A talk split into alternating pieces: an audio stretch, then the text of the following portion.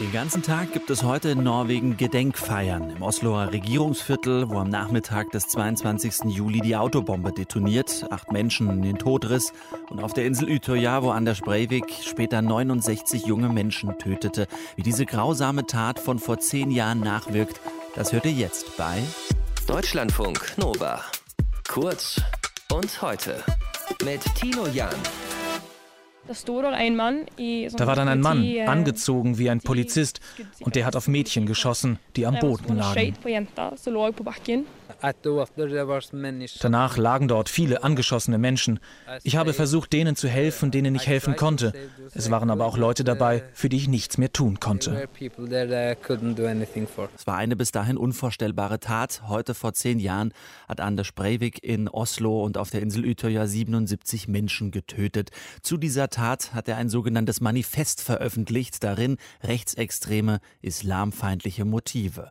Und Attentäter beziehen sich immer noch auf ihn, zum Beispiel der Attentäter von Christchurch oder auch der Attentäter von München. Welchen Einfluss hat diese Tat von Breivik auf Rechtsextreme weltweit gehabt und immer noch? Darüber spreche ich mit Caroline Schwarz. Sie ist Journalistin und Autorin des Buchs Hasskrieger, der neue globale Rechtsextremismus. Grüß Sie, Caroline. Moin. Inwieweit hat diese Tat von Breivik denn immer noch Einfluss auf Rechtsextreme, auch international?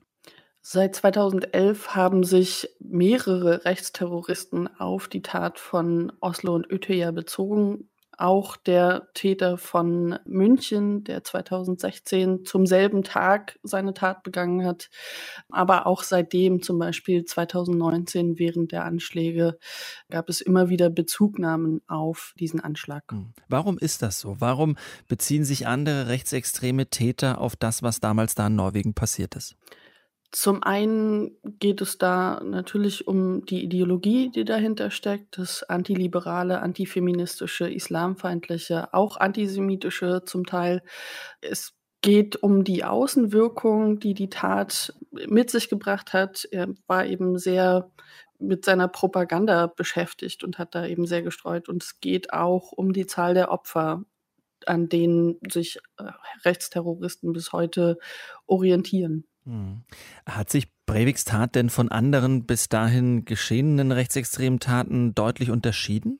Es gab vorher schon allein handelnde Rechtsterroristen. Auch Breivik bezieht sich zum Beispiel auf den UNA-Bomber. Aber was eben 2011 der Fall war, war, dass er das Internet vor allem auch viel für sich genutzt hat. Er hat sein Pamphlet an über 1000 Empfänger geschickt. Er hat ein Video veröffentlicht. Er wollte die Tat selbst auch streamen. Also es ging eben viel um die Verbreitung der Propaganda über das Internet. Und daran haben sich Täter seitdem auch orientiert. Und wie darf man sich das vorstellen oder müssen wir uns das vorstellen, dass Rechtsextreme dieses Pamphlet äh, im Netz einfach downloaden und lesen? Gibt es das denn immer noch zu finden im Netz? Das ist, wenn man sich ein wenig auskennt mit den Kreisen, in denen ähm, Verehrer von Rechtsterroristen sich auch bis heute bewegen, nicht ganz so schwer zu finden. Es ist auch sonst zu finden. Und es gibt auch noch eine ganze Reihe von weiteren Schriften, die dort eben verbreitet werden und immer wieder zitiert werden. Hm.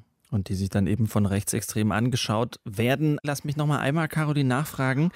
Wenn mhm. es jetzt dieses Pamphlet online gibt und sich immer wieder Menschen darauf beziehen, also müsste man nicht stärker dann das mal scannen oder ist das überhaupt möglich im Netz?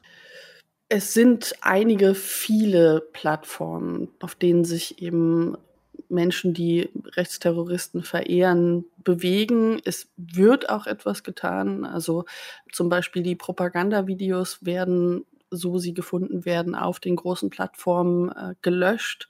Aber es gibt eben immer wieder Räume, in die man sich zurückzieht und die eben schwerer zumindest zu äh, die Plattformen sind, zu löschen sind.